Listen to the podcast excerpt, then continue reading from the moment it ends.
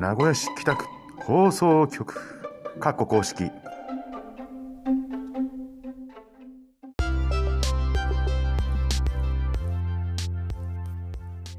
名古屋市北区放送局をご視聴の皆様こんにちは。障害福祉係の竹内です。今日はヘルプマークについてご案内します。目に見えない障害例えば心臓腎臓あるいは服に隠れてわからない関節の障害あるいはお腹に赤ちゃんを宿している妊婦さん。